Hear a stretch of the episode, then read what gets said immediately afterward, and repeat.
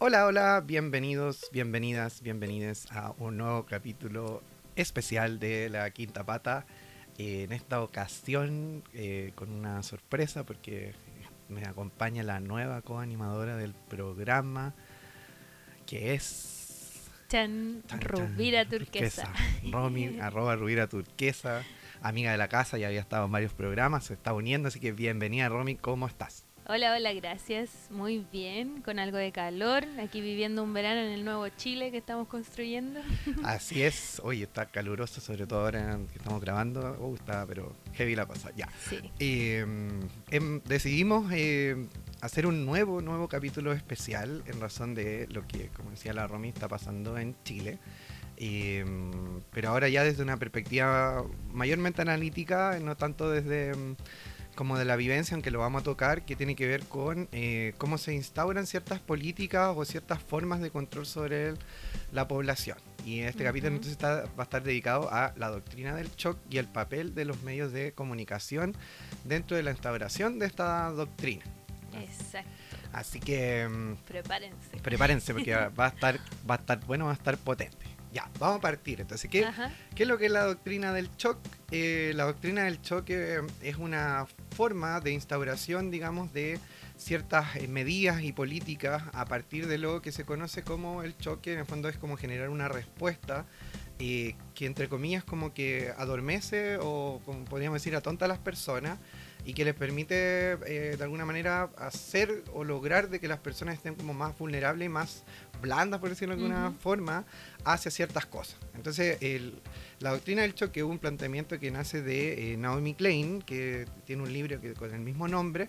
em, lo toma a partir de las terapias de electroshock parte- eh, que practican o se practican, de hecho, hasta el día de hoy, que son terribles, eh, por la psiquiatría y que en el fondo busca vulnerar en el fondo y ablandar a las personas, más allá de generarle algún cambio. En, Claro, es aprovecharse de su estado de vulnerabilidad para que no puedan decidir bien, como tranquilamente. Claro, y y- dejarla así como atontada nomás, ¿no? Es como que no genera ningún cambio. Bueno, no, ahí quizá la gente que está más metida en la psiquiatría, alguno está- alguna persona estará a favor de la terapia del shock.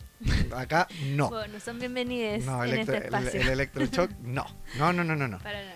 Para nada. Entonces, eh, de ahí se toma y Naomi Klein responde como que en los últimos 30, 40 años eh, se han establecido ciertas lógicas de eh, dominación sobre poblaciones a partir del establecimiento de estas lógicas de shock y que tienen que ver con la utilización de movimientos políticos, sociales y también de eh, desastres naturales.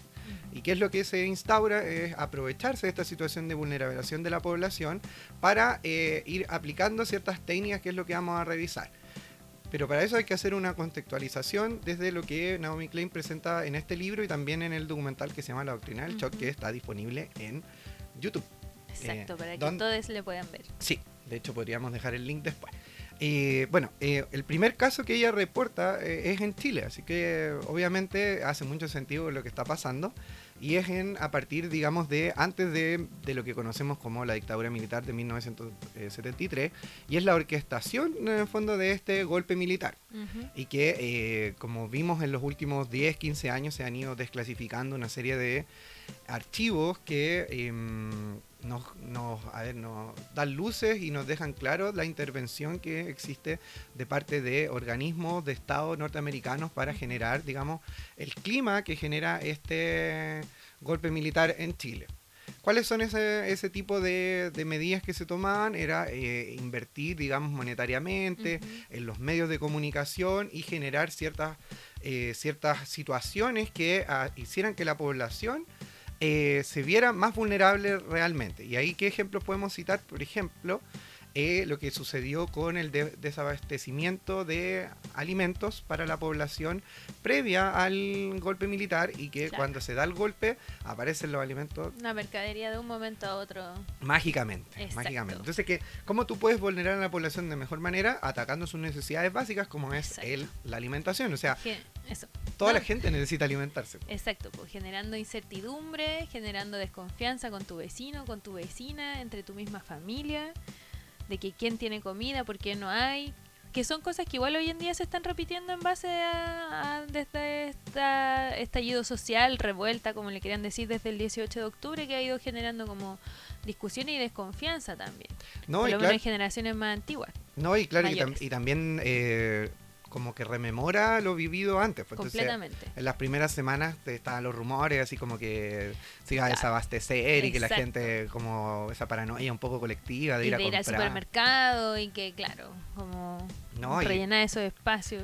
Y, eso es una, una, medida que fue utilizada y que es de, recogida por Naomi Klein como el primer ejemplo en el fondo de esta instauración de eh, doctrina del shock, pero la doctrina del shock no tiene que tener un fin igual, porque es como, ah, le vamos a tirar así como estas medidas como a la población porque sí.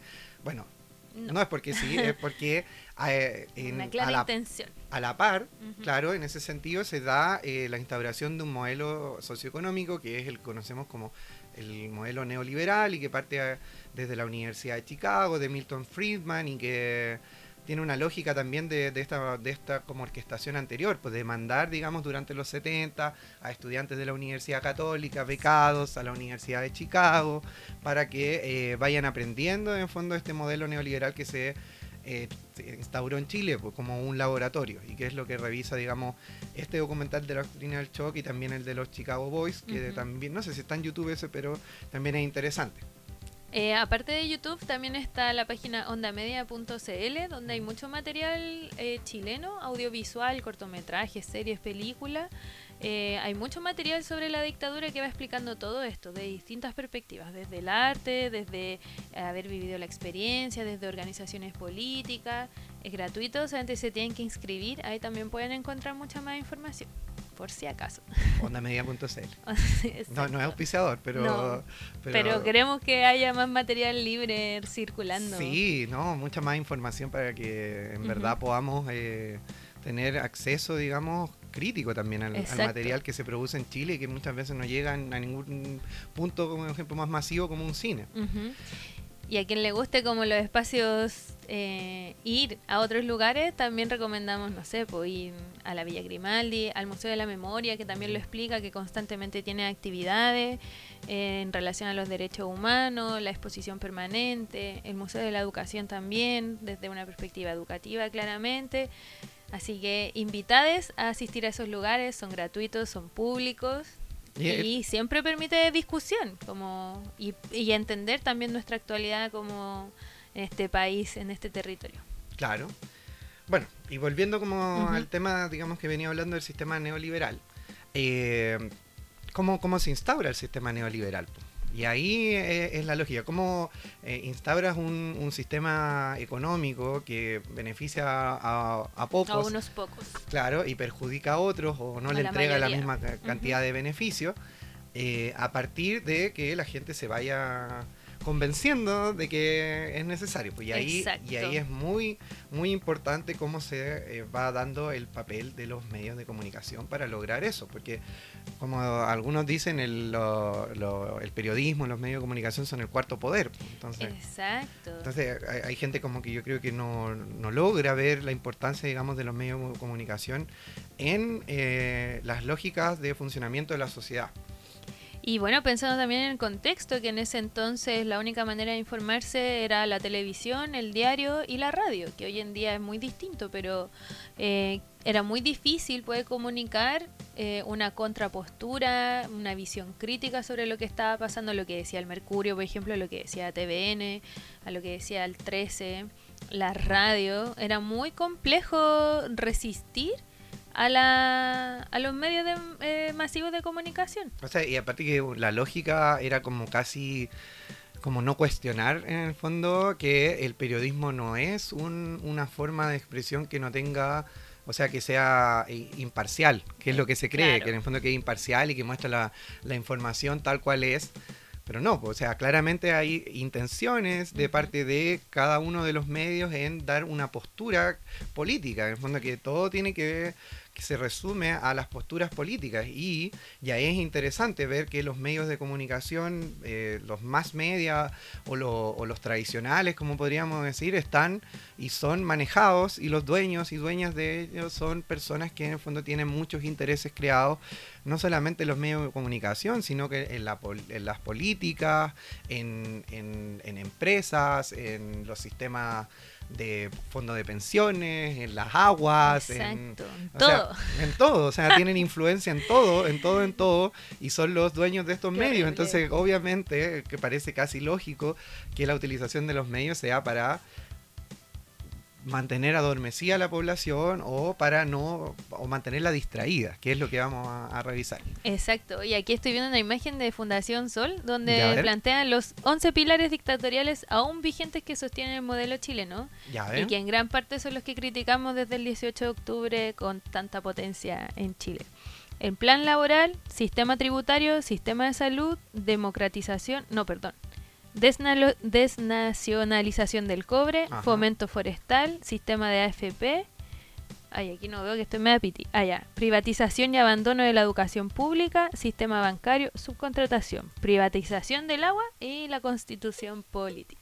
Bueno, y ahí podemos, en, estos 11 pilares, en el fondo, podemos revisar cómo se, el, rol del Estado cada vez se, va poniendo más débil y va abandonando eh, eh, no sé, circunstancias de la vida o áreas de la vida de las personas que son fundamentales y que el Estado deja de hacerse cargo o lo hace de una manera subsidiaria, como se conoce, o su papel es demasiado débil. Entonces va dejando que el, sea el mercado que vaya regulando ciertas lógicas y el mercado funciona a partir de los que más tienen. Exacto, de un grupo muy pequeño. Muy pequeño y es, una de las lógicas que en el fondo las más que sé que, de las que más se critican dentro de lo que implica este movimiento social que parte, digamos, en realidad no sé si parte el 18 de octubre, pero mm, que se empieza a hacer mucho más masivo, explícito. más explícito y que ya casi a cumplir tres meses aún se mantiene en las calles, en, en todos lados. Oye, Cris, una pregunta. bueno, todo esto, todo esto partió diciendo eh, no son 30 pesos, son 30 años, porque bueno, se hablaron en los programas anteriores junto con la Rosario. Ajá. Eh, Saluda a Rosario. Exacto, saluda a la Rosario, sigan en sus redes sociales, Dinamitera Sánchez, Rosario Sánchez. bueno, que no son 30 pesos, son 30 años, pero eh, ¿quiénes son? Que estábamos hablando también de las formas de manipulación a través de los medios de comunicación. ¿Quiénes son los, las, les dueñas de los medios de comunicación en Chile? O sea, por, lo menos si partimos de, el canal 13, ex canal católico, eh, tenemos a Luxic. ¿Ya? Y, que no es solamente uh. dueño de, digamos, del, de, Canal 13 ni de las radios que tiene Canal 13, porque hay como un consorcio. claro. Es un consorcio radial y televisivo. Y también es dueño del Banco de Chile. Eh, de muchas cervezas. Es también, eh, también estuvo participando en el proyecto de, mm, del Cajón del Maipo. De Alto Maipo, de ahora se está descartando de eso, que salió, que eran eh, accionistas minoritarios y todo, pero también, o sea, hay un involucramiento en muchas áreas. Completamente. Entonces, y mm, bueno, él es un ejemplo, un ejemplo. Uno de los ejemplos. Uno de los ejemplos. Es, es, casi de saber popular que en el fondo en Chile hay un entre 4 a 10 familias son las que eh, manejan todo. Manejan casi toda la esfera. Y ahí es importante, como decíamos, y que tiene que ver cómo la instauración de este shock, que en el fondo decíamos este ejemplo que estaba en Chile desde el año 73, a través de las dictaduras, también cómo se ha utilizado en otras partes del mundo. Eh, tenemos la, guerra en Irak, eh, tenemos los desastres naturales como los tsunamis, que en el fondo eh, que también en Estados Unidos también ha ocurrido, que se aprovecha, digamos, por ejemplo, si hay algún huracán o algo así, para establecer después políticas, por ejemplo, educativas, privatizadoras, que se aprovechan, digamos, de, la destrucción para poder de alguna forma eh, eh, presentar un escenario propicio que presente menos resistencia. Entonces, cuando las personas tienen que armarse de nuevo, como podría ser el, incendio en Valparaíso, cuando tú, si estabas protestando, tu, tu priorización de necesidad pasa a ser como la subsistencia, por el fondo me quedé sin casa, necesito comer, necesito, techo, como en la eh, como en la pirámide de Maslow, por el fondo como que como que la protesta no es una necesidad, pero no una necesidad primordial en el sentido si no estás sin comer no podías salir a protestar, sin tener un techo, ¿cómo te vaya a manifestar? Entonces, hay una serie de lógicas que se empiezan a implementar y que son como eh, los montajes. Los montajes son eh, principalmente una forma de shock y otro de los choques Naomi Klein, por lo menos eh, tira como una hipótesis, es las Torres Gemelas, que de alguna manera un, un, acto terrorista, entre comillas, propicia que Estados Unidos empiece a generar una guerra contra una parte del mundo, como el Estado Islámico que se conoce, pero que también eh, uno empieza a observar que es un lugar donde está el petróleo, donde hay intereses creados y que generan menor resistencia, porque en el fondo hay un mundo que separa em, desde una perspectiva de apoyar a Estados Unidos, porque en el fondo es como, oye, estos locos ah, derribaron unos uno edificios, mataron gente, ¿cachai? Y que después cuando se ha analizado se ha visto que hay eh, no sé, pues el, atentado al Pentágono es como muy armado, los, edificios cayeron de una manera muy extraña, que obviamente probablemente... Que si hubiese sido un atentado real no hubiesen caído hacia abajo, sino hacia, hacia los lados, hubiese habido más muertos. Estaba muy controlada la manera de derrumbe de esas torres, por ejemplo.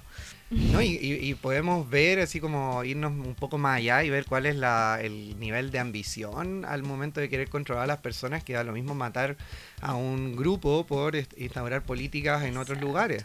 O sea, en Chile, si hacemos un símil, esto que pasó con la, con la escalera de Nel, así como Exacto. No tiene ninguna lógica. ¿Quién, ¿Quién si va a hacer un atentado terrorista quema una escalera? Así como y solo la escalera. Exacto, solamente la escalera donde están sus computadores, donde está el, eh, donde está el dinero. No el edificio donde se trabaja, ¿verdad? Sino que el acceso de emergencia. ¿Cuál era el mensaje que había detrás en eso? No sé, por ejemplo, hasta el día de hoy el tema del metro. Todavía no hay responsables sobre el tema del metro. Eh, la mayoría de los videos que circulan por redes sociales en general hablan de, participación de agentes del Estado, entonces cómo la investigación va a durar tanto. Y ahí, y ahí no sé si te gustaría comentar un poco más y irnos como al tema de los medios en sí, para ir de ahí dando más ejemplos sobre eso. Me parece. Ya, pues, hay, hay un planteamiento que, que es de, un lingüista que es Chomsky, que eh, lo que plantea es como 10 formas de manipulación mediática, que que afirmarían y ayudarían de manera así como casi directa a la implementación de estas eh, políticas o la doctrina del choque, que creo que es, el fondo de, este programa especial es eso, pues como ver cómo analizar cómo se han dado a lo largo del tiempo y sobre todo en los últimos dos, tres meses, desde el 18 de octubre, la eh, participación de los medios eh, tradicionales o más media sobre el análisis del movimiento y cómo se presenta la información. Entonces hay 10 pasos que, mm, que, presenta el, digamos, el, eh, este planteamiento de manipulación mediática de Chomsky. El primero es la distracción. Ya. ¿Y en qué consiste, la, distracción? Es presentar o llamar la atención de las masas eh, con noticias que parecieran que son importantes, pero no lo son. Pero no lo son. Como lo que pasa con, el, no sé, los reyes en, en Gran Bretaña. Claro, o sea, o no sé, o, hablar de la farándula. Claro, o hablar del lugar donde ir a vacacionar. O hablar del fútbol. Todo el rato, claro, que el noticiero ahora sean 30 minutos de fútbol y 5 de noticias y el resto como de, no sé, de comprar productos y cosas así. Claro, o sea, presentar publicidad. presentar como generar como intereses en las personas que no son necesariamente lo más importante. Entonces, en el, caso del fútbol es bien relevante porque mm, se habla como del pan y circo y, que tiene que ver con una lógica de la utilización de los deportes como, como algo fundamental en la vida de las personas. Que no, no, no, no quiero decirte que no lo puede hacer, el tema es como cómo se presenta y bajo qué fines se presenta. Claro, y que es uno solo y que generalmente es masculino y bajo ciertas lógicas, ciertas fechas. Justamente. Y por ejemplo, eh, durante el del, 18 de octubre en adelante, los intentos de la prensa y de la NFP, que es la Asociación Nacional de Fútbol, de, de, volver a jugar, de que se volviera el fútbol. Claro, y salió Arturo Vidal diciendo que querían darle alegría al pueblo y se ganó todo el odio, gracias por después, eso. Después se ganó más odio después cuando apareció con Luxi en el helicóptero. Exacto. Bueno, pero también hay otros futbolistas que toman posturas distintas, como, Charles Arangui, que al contrario, claro, que se volvió, se volvió uno de los ídolos en el fondo dentro de este movimiento de la gente que se ha manifestado. Exacto. Eh, entonces, el fútbol... Eh, desde la lógica del mercado se presenta como una forma de manipulación y distracción. Pero si el fútbol tiene un componente político, como el que presenta, por ejemplo, Charles Arangue o Boseyuro u otra, o Bielsa, eh, sí puede tener una utilización en fondo, no distracción. O sea, puede distraer, puede entretener, pero puede mantener una postura. Que en fondo También podemos utilizar todos los espacios para hacer política. Bueno, de hecho, las leyes en general, por ejemplo, el plan el de estadio seguro o eh, tenía que ver con la, desarticulación de las barras, la desaparición de los mensajes políticos, de los cantos políticos, sanciones frente a eso, que es no solo en Chile, sino a nivel mundial y que tiene que ver con ver el fútbol como un bien de consumo no como un bien crítico, no como una representación identitaria. Entonces, ahí el tema de la distracción es, bien importante. Entonces, nosotros empezamos a ver, más allá del fútbol, vemos la farándula como las portadas, por ejemplo, de la cuarta, de las últimas noticias. En general apuntan, no sé, al último, no sé, el último problema que tuvo tal figura de la farándula. Exacto, sí. Y, eso logra instaurarse en la discusión y en la conversación diaria, en los espacios eh, íntimos familiares, en el trabajo, en otros lados. Y terminas hablando de cosas que no tienen ninguna importancia ni relevancia para lo que te está pasando. Entonces te, aleja de lo realmente sustancial de la vida. O por lo menos de lo que, lo que te está pasando.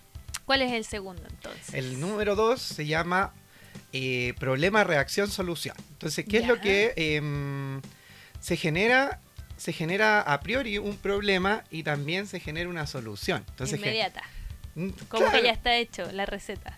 Claro, en el fondo es como que yo genero que existe un problema y aparezco como con la solución del problema. Entonces.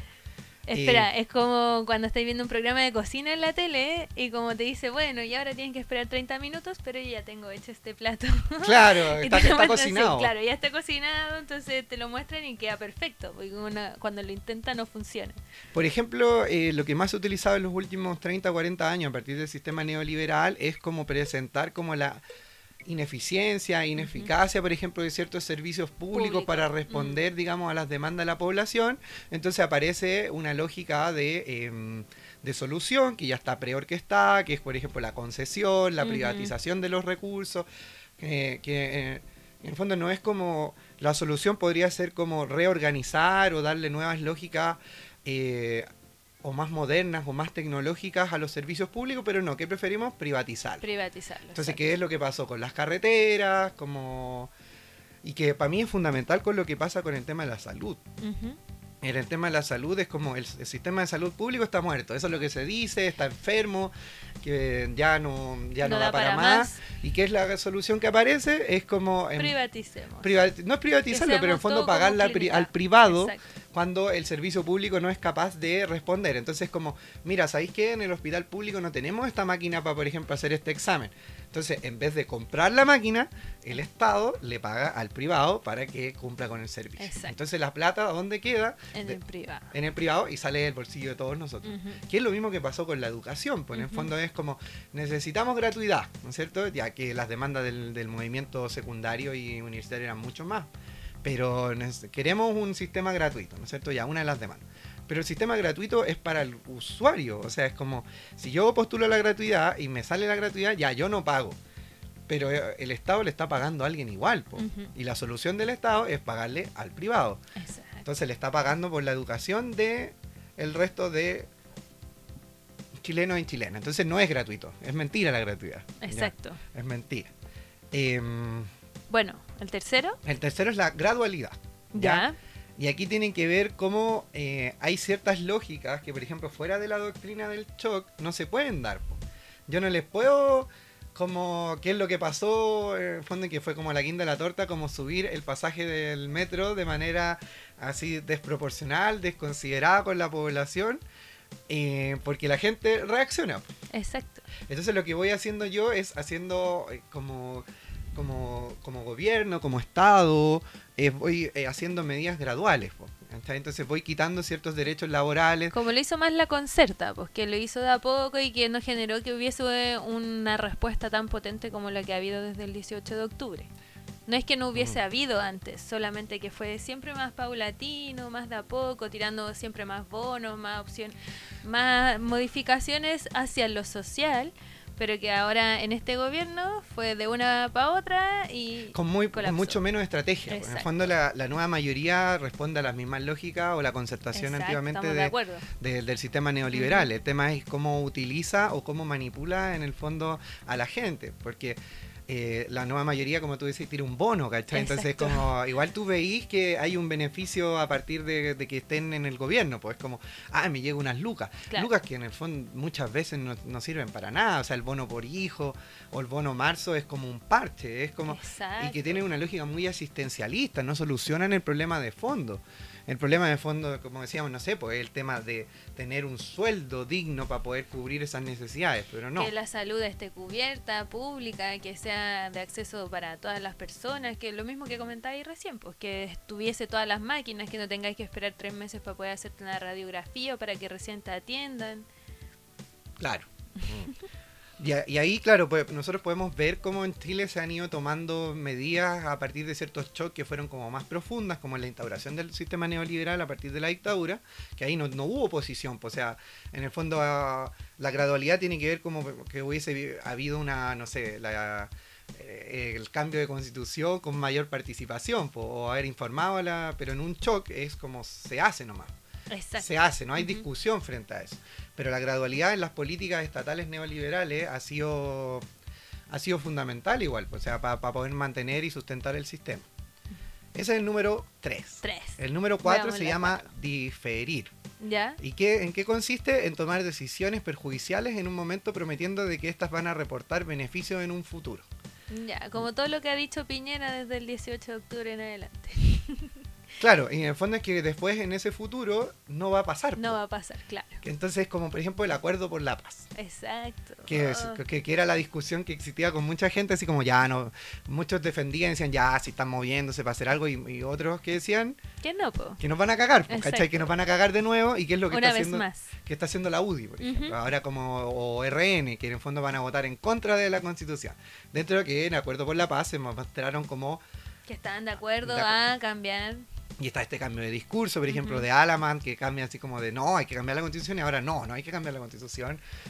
Terrible, así como... Súper ambivalente, pues también generando como eh, en las personas que no tengan una visión más crítica sobre lo que ven sobre sobre lo que ven en los medios de comunicación genera eso como ah pero a quién le creo a veces le crean a una persona simplemente porque ya por familia por sus creencias o por cómo habla le siguen pues y siguen a Alama entonces en un momento estaban de acuerdo con cambiar la constitución y ahora ya no porque está cambiando constantemente ese discurso Bueno, y, y el prometer, por el fondo, como tú decías, y un poco de lo de Piñera, es como ya, en- vamos a trabajar en esto y van a venir las medidas, pero, Pero nunca no. van a venir, pues, ¿cachai? Es, mentira, las medidas que han Exacto. aparecido son otras. Y no son graduales, han sido tiradas de una. Así como el tema de la ley anti-encapuchado, la represión, etcétera. Como que, como que para eso todo es rápido, pero para las medidas como más profundas del sistema, no, hay que esperar, es gradual, hay que hacerlo, pero viene, ¿eh? pero se Claro. viene. Es como la alegría, pero la alegría viene, viene, viene. Y la no alegría ya nunca. viene exacto Y nunca llegó, po. y nunca llegó Y ahí estamos esperando la alegría. todavía Ya, vamos a ver ¿Qué el- más? El ¿Qué número más 5, dice? que es infantilizar al público. Ya Ya, es que se te ocurre algo ahí al tiro, ¿no? Y ya, es así como te la creer que tiraste todas las personas fuésemos tontas, pues como que nos Claro. vamos a creer sus medidas, vamos a creer lo que nos dicen y cuando son medidas ridículas, pues difícil de creer, como que como que creen que en verdad ha sido ha hecho efecto la educación de mercado que tenemos, pero hoy en día no, po, porque bueno, es algo que también queríamos comentar un poco más adelante, hoy en día tenemos maneras de educarnos, de autoeducarnos, eh, han pasado ya años, el miedo se ha ido perdiendo, somos muchos hijos e hijas de personas que nos hicieron cuestionar la dictadura, que la vivieron con Mm. mucho miedo, pero nosotros no. po. O ya las nuevas generaciones también han perdido ese miedo, se han informado más, Mm. saben que ha sido estrategia de los gobiernos. Y tienen acceso, Tienen digamos. acceso eh, desde el internet, de distintas plataformas que ya no son las hegemónicas, ya no es el Mercurio, el, solamente la cooperativa. Claro, no, sé, es la, no es la televisión, el diario y la radio. Exacto, sino que, no sé, es Instagram, Facebook, Twitter. Twitter, otros medios eh, online como, no sé, el desconcierto o los que van surgiendo, como este mismo, el eh, que medios siempre se me olvida. que se Claro, el fast check, que es para Mm. ver si son reales o no lo que está diciendo los medios de comunicaciones oficiales o hegemónicos. Claro. Entonces, claro, creen que somos tontos, tontas, tontes. Y, y, nos tratan como en el fondo y que tiene que ver con esta mirada como paternalista.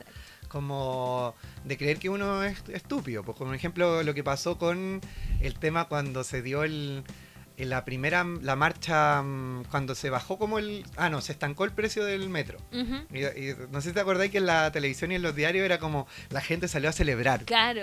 Y no. es, como, es como, en realidad es como piensan que somos tan estúpidos.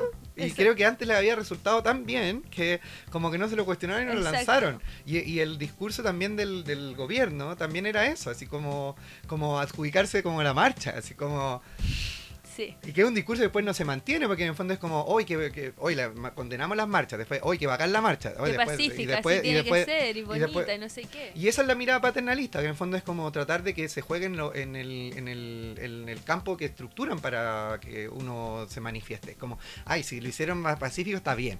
Como, que, si, como que si la población tuviese que responder a eso. Otra mirada eh, infantilizadora que me fijé un poco, que es más menos simbólica y más concreta, tiene que ver como con el papel de los secundarios y secundarias en el movimiento. Mm, y que tiene que, por ejemplo, esta problema, este mm, esta entrevista que se le hizo a Víctor eh, desde Canal 13 creo que era, donde estaba Julio César Rodríguez y la... Ay, ¿cómo se llama la periodista Montserrat? Parece, pero no me acuerdo el apellido. Bueno, donde ella, o, este, este como dupla eh, periodística, eh, trata de como como enseñarle a, a, un adolescente o a un niño cómo tiene cómo es la vida. Así como no es que ustedes son esto ustedes son lo otro y siempre mirándolo hacia abajo como no viendo como su real potencial como como actor social. Lo mismo que con con porque ahí entra la lógica de los medios. En el fondo eh, es un niño para eh, entender de, la realidad y la vida. Y del mundo. Pero eh, es un adulto para poder ser procesado en relación a los desórdenes. O sea, cuando conviene es niño, cuando conviene es adulto. Exacto. Y que, y que en el fondo se presenta de esa manera eh, incongruente, pero desde la lógica que en el fondo es el Estado, el papá o mamá de estos sujetos. Entonces el Estado o los poderes del Estado le tienen que enseñar. pues el poder judicial, el poder eh, legislativo, el poder periodístico, eh, como que le tienen que enseñar. Y en el fondo igual es la raja como el movimiento secundario, como le ha puesto como... Eh, como que no, como dice, no, lo que nosotros nos vamos a prestar para esto, ya te entrevisto, ya aprendimos, Exacto, ya aprendimos, ya sabemos que ustedes nos mienten y que nosotros tenemos nuestras propias estrategias para lograrlo y que lo vamos a lograr, como esa convicción. Sí. Secundarios, secundarias. No, y también en qué pasa con la participación de secundario y secundaria en el, en el plebiscito, en la nueva y constitución. en todo su espacio también. O sea, si, si no fuera por, por el movimiento secundario... Esto no estaría pasando. Intergeneracional, transgeneracional, esto no estaría pasando. O sea, quienes evadieron primero, quienes generaron esto. Aparte del movimiento feminista, que también creo que también es súper relevante, pero, pero la evasión en sí misma, o sea, ¿cómo voy a dejar fuera por lo menos de mi lógica, a las personas que han movido todo este, este como como cuestionamiento y transformación social que está eh, eh, que está en Chile en estos momentos. Completamente de acuerdo. ¿Qué viene después? ¿Qué más dice? Yo creo que podríamos hacer una pequeña pausa. Me parece, ya. ya. ¿Con, cuál de los temas vamos? Yo iría con el que había propuesto yo primero y después cerramos Me parece. ya, pues vamos. Eh, es un tema que salió ahora para el 18 de octubre o, posteriormente, que es de un rapero chileno que se llama Desmac, Desmax o Mac o algo así, y que se llama 30 pesos. Muy bien. Y que ahí habla bastante de lo que estábamos hablando ahora, del tema de la doctrina del shock, de la participación de los medios, del despertar de las personas. Tiene una letra bastante buena. Bastante en la oreja. en la oreja. Así que, bueno, si no sale en el audio de, Spotify, lo pueden buscar en YouTube y en Spotify está. Se llama 30 pesos de Desmac, que termina con K. Eso, vamos y volvemos con el segundo bloque. Tan insensible que está dispuesto a causar este grado de dolor y sufrimiento a su propio Yo no pretendo ser mejor que nadie, solo escribo para aquel que en la calle lucha fuerte contra la injusticia, aunque un puto milico dispare. En mi tierra se esconde un tirano que ha empapado con sangre sus manos. Hay un arma que apunta de frente a la frente de su propio hermano Hay malditos que llevan el alma vacía y de piedad y compasión. Van tiñendo de rojo los suelos y los sueños del trabajador. Ni doctrinas del shock, ni terapias inhumanas borrarán la convicción de lo que el pueblo reclama. Presidente bastardo, sabes que arderás en llamas. La gente está despierta, ya sabemos lo que tramas. Me cago en los pacos, en Piñera y su milicia. Me cago en el poder, en el gobierno y su avaricia. Pero llegó la hora de acabar con la codicia. Aunque mi gente se desangre, va con hambre de justicia. El pueblo ya no teme, no le asusta la revolución. Lo dijo Andy Ferrer en el ayer. Maldición, hoy solo somos uno en una misma misión. El pueblo se levanta y se revela la opresión. Como conspiración, apaga la televisión, enciende tu corazón y luego comienza la acción. Qué ilusión, yo, da luchar por un futuro. No es solo una canción, es convicción, te lo aseguro. El pueblo evade afrontando el poder. Mucho que ganar, nada más que perder. Llegó el momento, les tocará arder. Hoy por el mañana, lucha de un ayer. El pueblo evade afrontando el poder mucho que ganar, nada más que perder. Llegó el momento, les tocará arder. Hoy por el mañana, lucha de un ayer. Esta vez no podrán sepultar el ideal de toda una nación que despertó para luchar. La unión hace la fuerza y la fuerza la unidad. Sin dignidad no hay esperanza, ilusión ni libertad. Ni tanquetas, ni fusiles, ni pacos y detectives, ni escopetas y misiles, metralletas y civiles callarán el manifiesto de nuestro descontento. Es lo que hoy el pueblo somos Chile. El sonido del casero lazo. Opacado por el ruido de un balazo, impacto en el regazo, un cuerpo se desploma, corazón hecho pedazos y una madre encuentra el duelo con la muerte entre sus brazos. Somos el grito por aquellos que no pudieron gritar, voces desaparecidas que callaron al hablar. Somos hijos, hermanos, nietos del que ya no está, caídos por la tortura dura y puta realidad.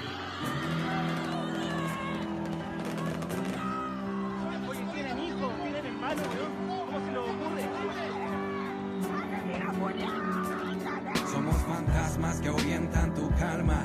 Somos la voz que al oído te parla. Somos el grito que la calle canta. Somos el pueblo luchando hasta el fin. Somos fantasmas que ahuyentan tu calma. Somos la voz que al oído te parla. Somos el grito que la calle canta. Somos el pueblo luchando hasta el fin. Mientras haya vida y esperanza, todo avanza un mejor porvenir. Somos el grito que la calle canta. Somos el pueblo luchando hasta el fin.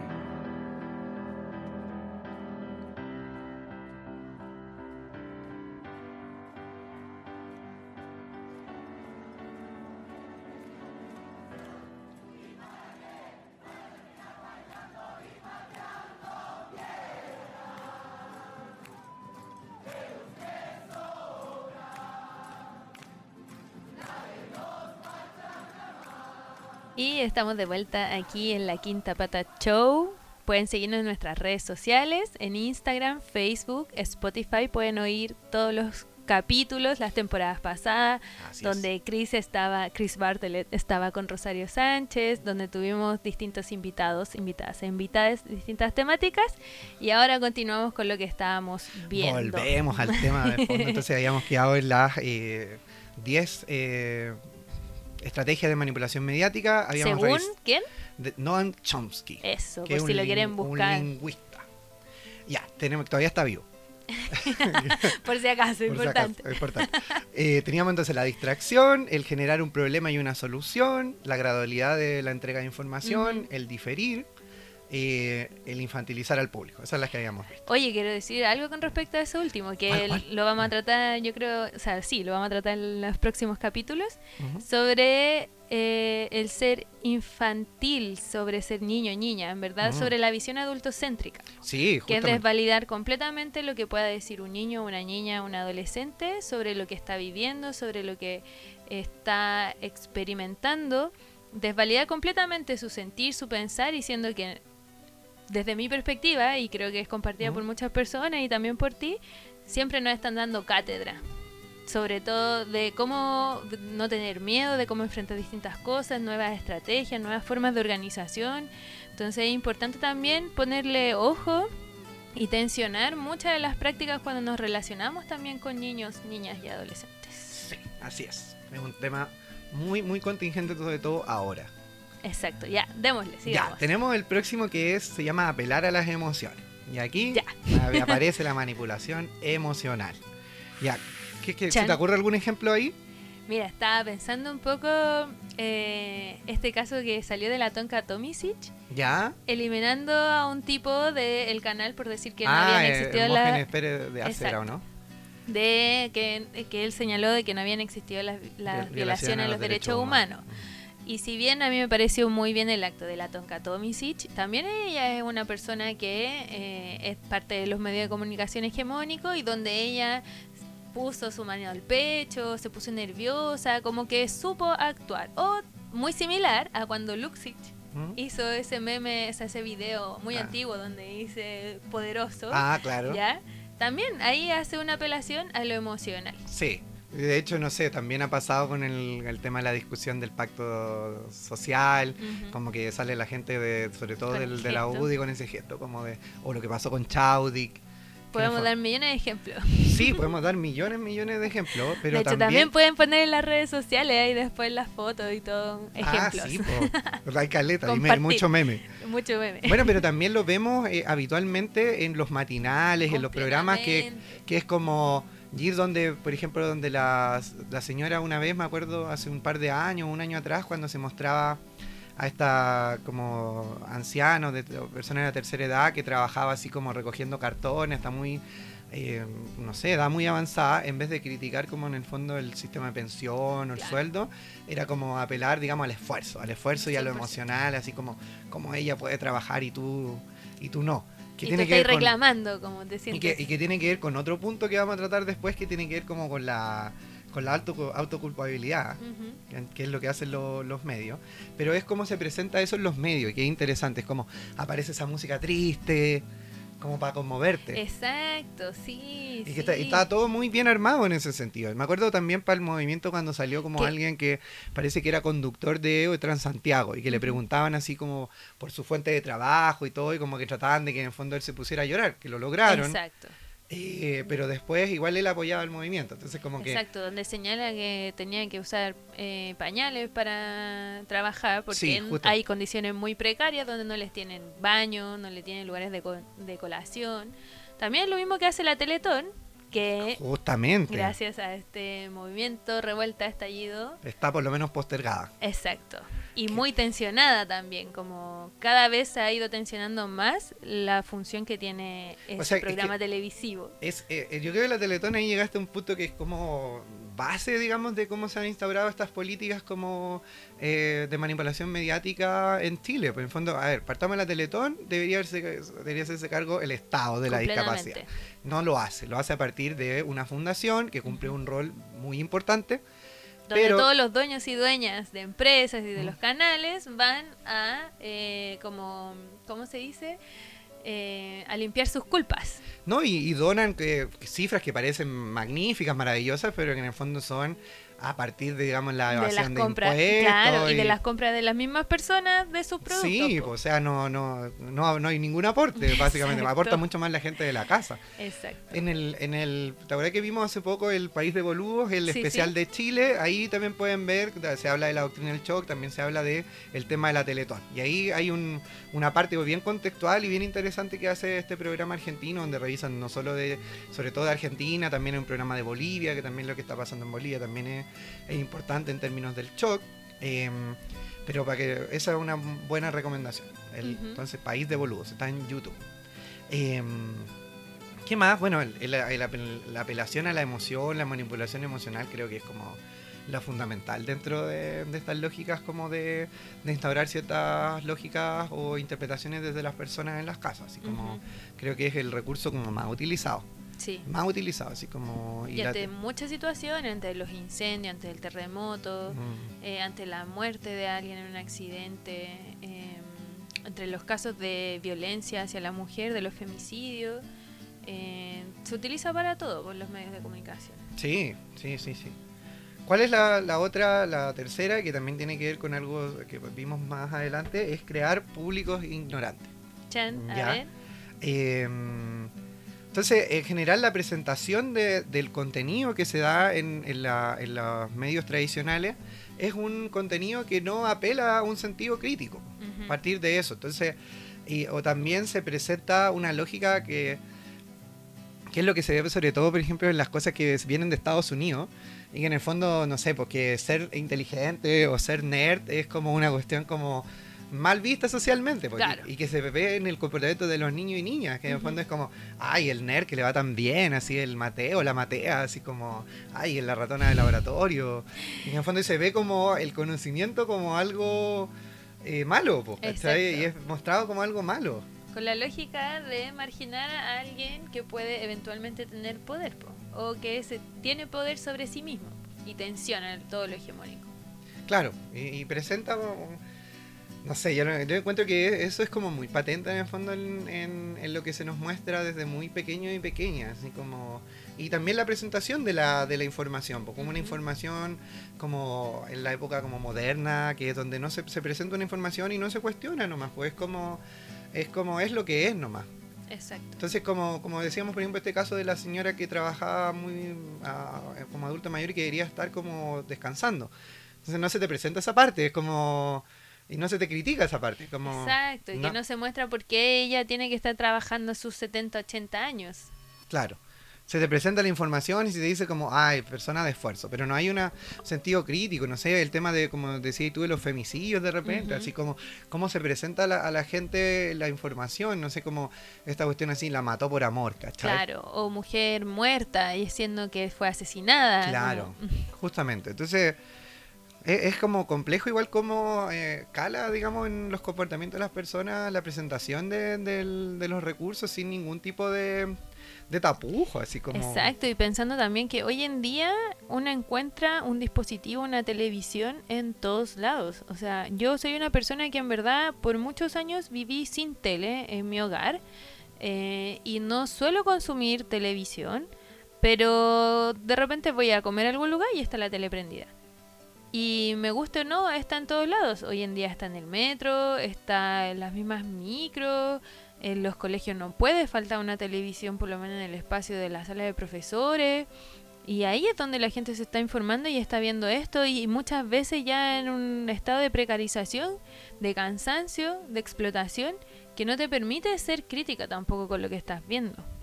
Mm, y es verdad. Es importante. Y, y bastante lamentable. Bueno, ¿cuál viene después? Eh, promover públicos complacientes. Ya, ¿y a esto a qué se refiere? En el fondo es ir generando como lógicas de respuesta a la información que se entrega. Como, ¿Ya? Por ejemplo, em, generar pues, la necesidad, por ejemplo, del consumo. ya. ¿ya? Y que las 100%. personas respondan a eso. Ahí me acordé al tiro de un de un cortometraje que se llama eh, Happiness. Happiness. Sí, muy Sí. de Steve Katz. Sí, muy bueno. Él tiene material que muestra todo esto de que estamos hablando en general. Pero sí, Happiness, eh, muy recomendable. Hemos dado buenas recomendaciones. Sí, bueno, anoten, hemos anoten. no hemos tirado buenas recomendaciones. No, lo vamos a compartir después en las redes sociales y de todos los territorios posibles. Eh, No, pero sí, ese es un, es, un, es un cortometraje cortito donde en el fondo se revisa cómo el, el discurso hegemónico eh, de los medios o, es la felicidad, po, Exacto. como algo alcanzable a partir del consumo. Exacto. Y, que ese consumo también te puede llevar a un extremo de, de malestar, po, de consumir drogas, de alcoholizarse, de tratar de cumplir lo que te muestra la televisión, la publicidad y en, del dicho al hecho hay un gran trecho. Claro, y, y no somos inmunes de caer en esas lógicas, en el fondo, porque todos consumimos de alguna manera en un, sentido, en un sistema ultracapitalista, pero ¿qué compro? ¿cachai? Es como lo que me está diciendo que vaya a comprar, es como, hay una oferta de no sé qué, y como que está la necesidad de ir a comprar algo porque me están diciendo oferta, que o tengo que estar en la moda. Y que creo que no sé, aquí me voy, a, me voy a arriesgar a la polémica, pero que pasó un poco con el inicio del 18 de octubre, donde había como mucha gente que empezó a ir y que era como moda nomás, así como que después también es como nunca le interesó tanto, nunca fue fundamental para su vida, o iban a carretear, ¿cachai? Porque, porque era la moda ir a la Plaza de la Dignidad. Porque estaba bien visto, pero ahora, claro, esas personas no están. Es cierto, lo comparto 100%.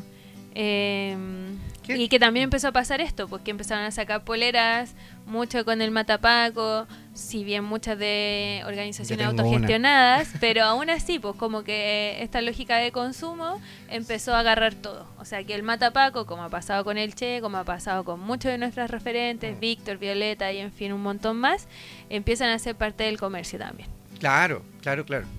Hay, y otra eh, que tiene que ver con una lógica de una, de una sociedad que te vuelve adicta también al, al consumo de algo. Como tú decías, Ujú. hay un poco eh, consumo de, de material o consumo de drogas. Ujú. También ahí me acuerdo de, de otro, un video que anda en internet que se llama Addiction, parece, o Adicción. en- uno lo googlea y que habla de cómo, en el fondo, no es como que las personas seamos adictas, sino que la sociedad es la que te vuelve adicto. Y hablan de un experimento de, de un psicólogo. De los 70. Ah, sí. Sí. se llama Todo lo que sabemos sobre las drogas es- está mal. Eh, sí. Y ahí es como Alexander, me acuerdo que era Sí. el.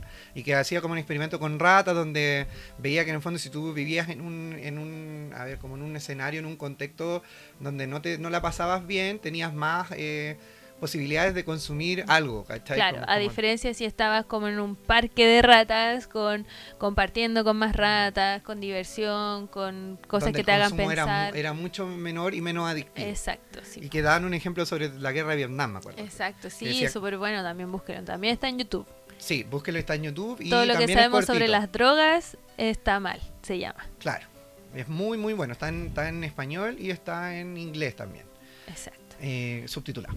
¿Qué más dice Ya, y Chomsky? vamos al número 9, que tiene que ver con el refuerzo de la autoculpabilidad. Ujú. Entonces, ¿qué es lo que quiere decir esto? Que se hace creer a las personas que solo ellas son culpables de sus problemas, eh, de lo que está sucediendo. O sea, yo soy víctima de lo que me está pasando. No es como... Es tu culpa, Chris. Claro, es mi culpa, es porque no me esforcé. Exacto. No me esforcé. No has porque dado so- lo suficiente de ti para lograrlo. Soy Exacto. flojo, soy flojo porque ayer me, no sé, me quedé en la casa en vez de ir a trabajar o, Exacto. o no estudié.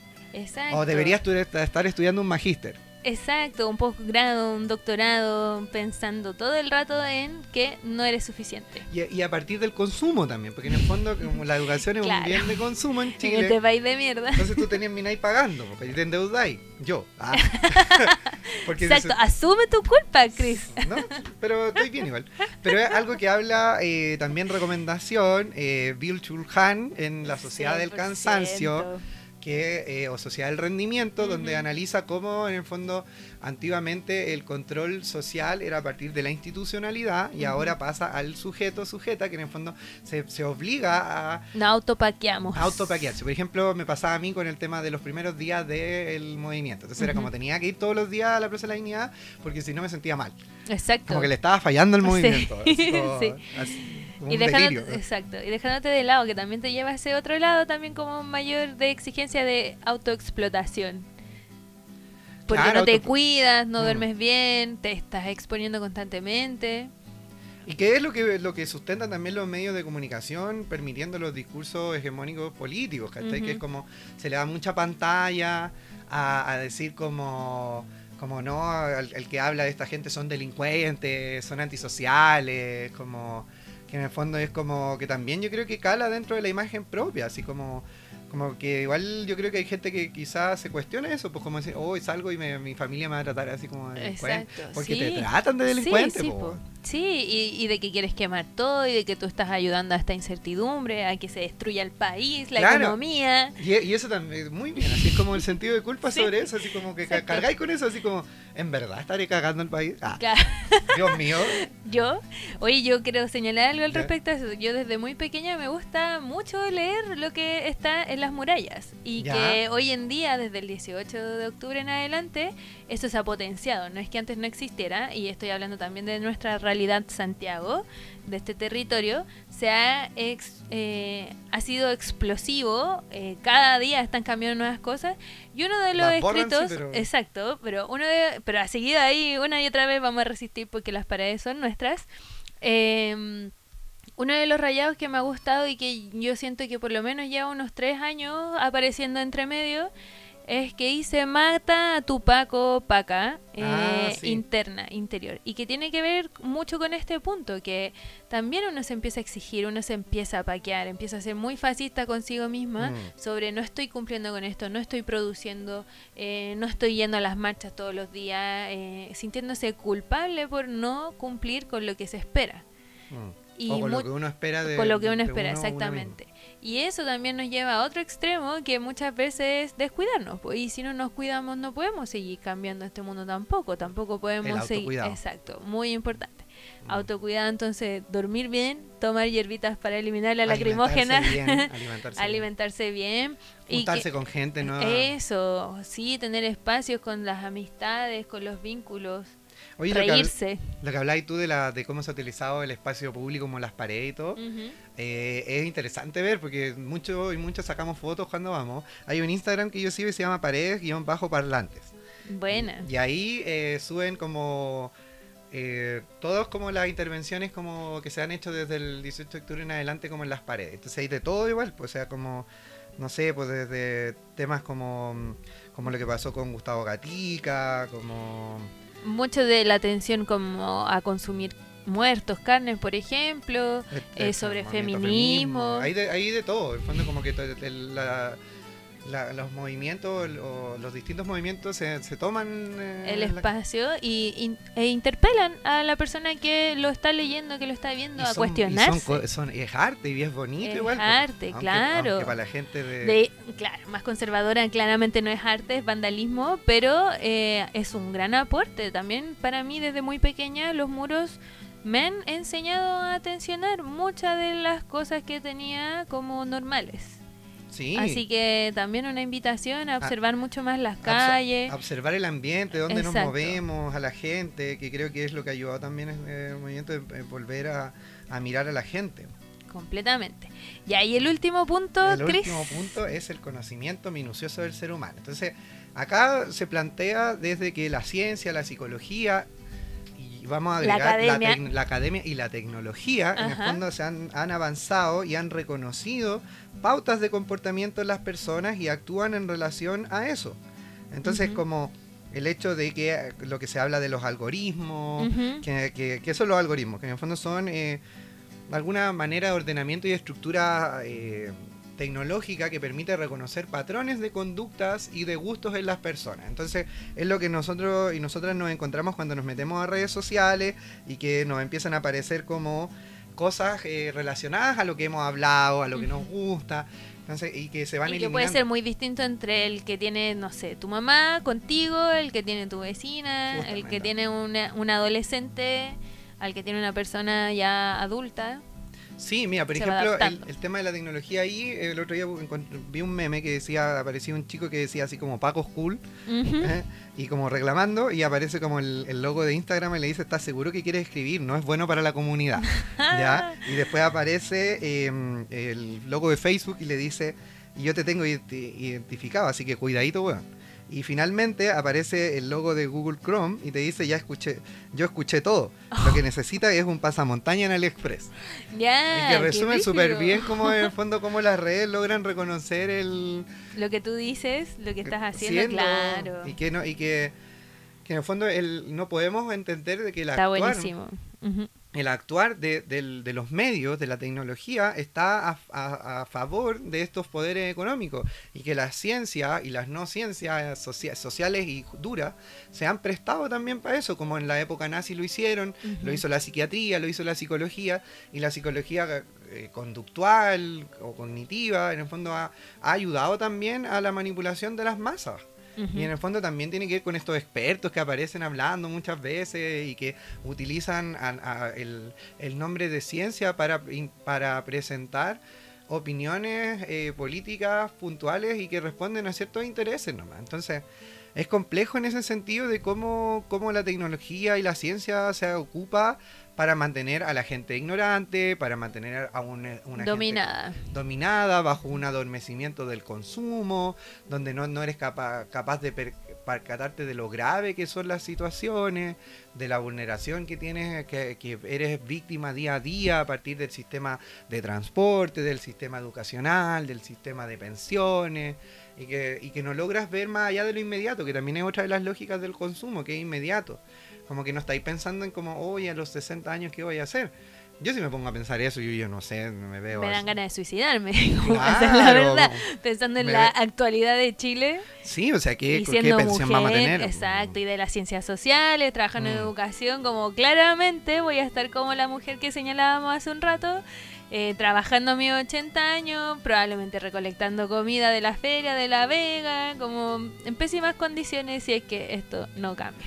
Y otra, y otra cosa importante que tú decías hace un rato, el tema de la academia, es como Ujú. también los recursos como de conocimiento, como más duro, de análisis, están muy alejados de la población, así muy alejados, como comprar sus libros es súper caro y eso no es antojadizo, ¿cachai?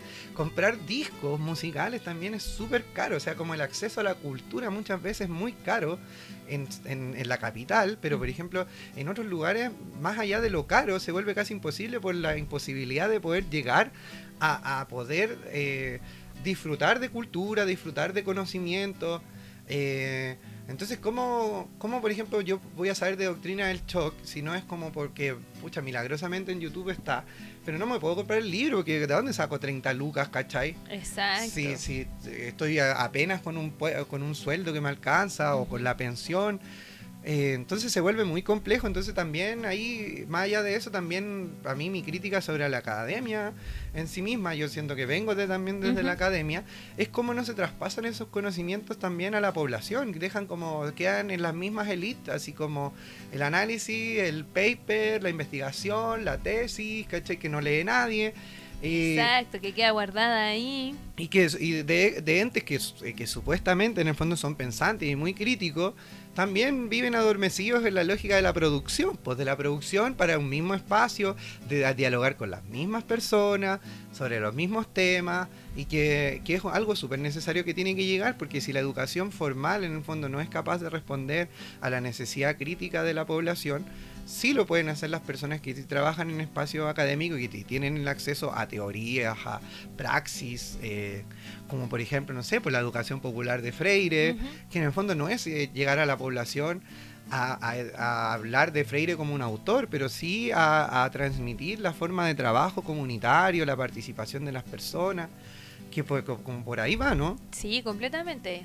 Para eso yo siento que es importante también revisar nuestras propias historias, no, no necesitamos ir tan lejos, nuestros abuelos, nuestras abuelas, muchas fueron personas que no tuvieron acceso a la academia ni a la educación y aún así lograron organizarse, sal- eh, salir adelante, entre comillas, a lograr vivir de una manera un poco más sana a través de una organización colectiva, a través de, no sé, habitar espacios públicos. Pensaba hoy en día como hubo un tiempo que yo viví muy rata y no tenía acceso para pagar internet y solía tener que ir, no sé, a la universidad a usar internet, a una cafetería a usar internet, eh, pensando muy bien que iba a gastar ese dinero para poder tener internet como por cuatro horas. Entonces creo que también eh, es una invitación a pensar de que tenemos que retomar los espacios públicos de todas las maneras, empezar a buscar en internet fuentes, eh, películas, como Hacer en verdad charlas, sí, conversaciones. compartir todo lo que sabemos Ciclos de cine. y las redes sociales nos han permitido también eso. Las nuevas generaciones lo tienen súper claro, que también personas, invitemos a las personas de la tercera edad, adultas, mayores también a alfabetizarse digitalmente, que es muy necesario. Niños y niñas, y to- acá todos tenemos que participar. Completamente. Oye, me imagino que ya para ir cerrando, porque hemos estado hablando mucho, quisiera hacer un par de recomendaciones Mm, también hollywoodenses con la crítica y todo, pero sobre las temáticas que hemos estado hablando. Por favor. Desde el 18 de octubre no ha dejado de sonar en mi mente y como en mi corazoncito, V de Vendetta, que la vi, que la, recomiendo, la sí.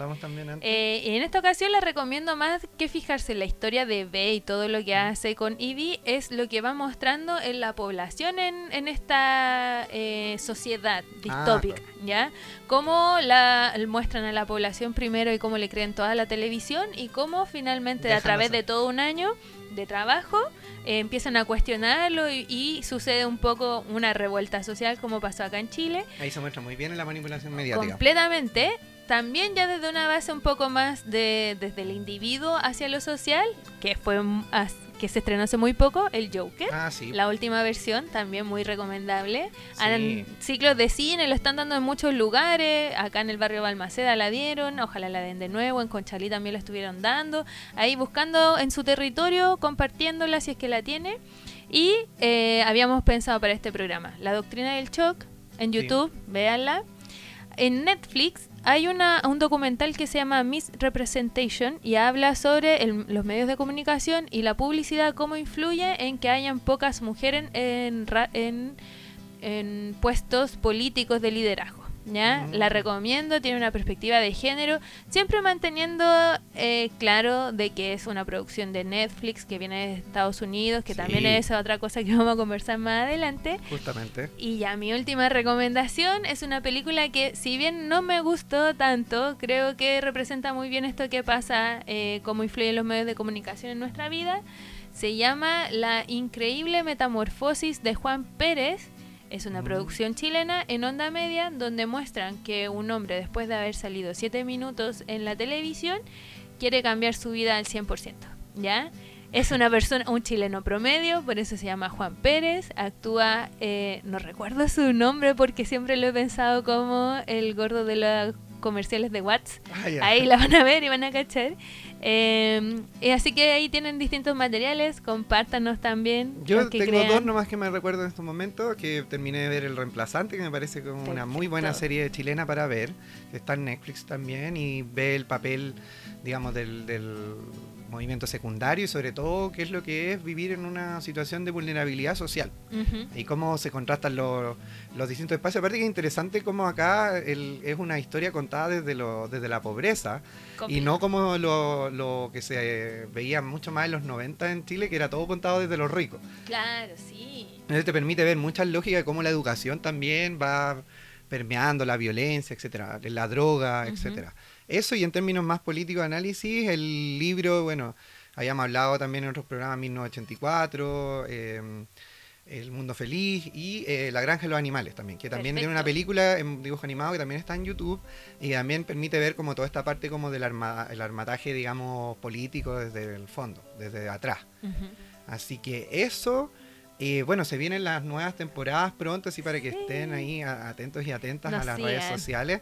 Hay dos, se están trabajando dos temporadas Chan. y las dos bastante distintas, pero las vamos a relacionar bastante con el análisis contingente y que también tiene que ver con cómo vamos, vamos a, eh, reconociendo y analizando, criticando y moviéndonos frente a las formas de control social y cómo se ejerce el poder eh, sobre nosotros y nosotras a través de nuestras mentes, nuestros comportamientos, nuestros cuerpos, nuestra sexualidad, Nuestro sentir. nuestro sentir, etcétera, etcétera. Así que eso, síganos en las redes sociales. Muchas Com- gracias por escucharnos. Compartan, comenten. Muchas gracias, Rubira Turquesa. Bienvenida. Se vienen Gracias, Chris Bartelet. Así que nos vemos en el- la próxima temporada, probablemente. Muy bien. ¿Y alcanzamos a recomendar un tema más? ¿Escuchan ah, el ¿verdad? programa, sí, no? sí, sí, el tema. Ya, nos despedimos entonces Con. con. un tema que se llama País de Cobre País de de, Cobre. Evelyn Cornejo.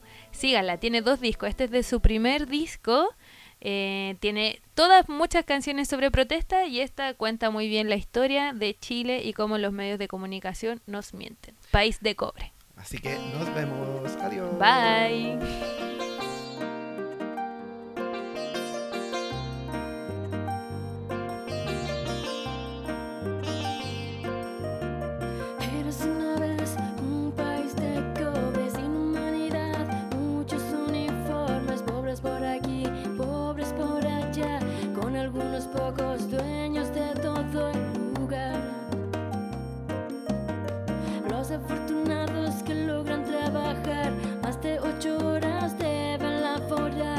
Pocas lucas, no alcanza para nada.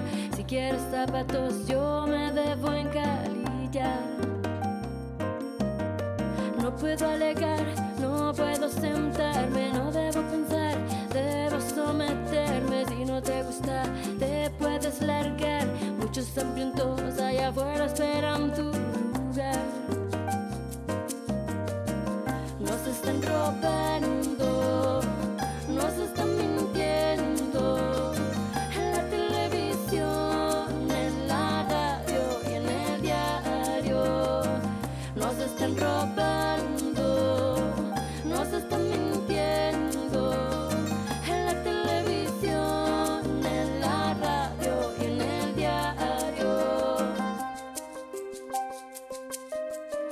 Tengo muchos hijos, quieren estudiar. ¿Cómo les explico que no se podrá? La constitución privatizó el derecho, la educación es un privilegio. No hace nada por cambiar la absurda realidad.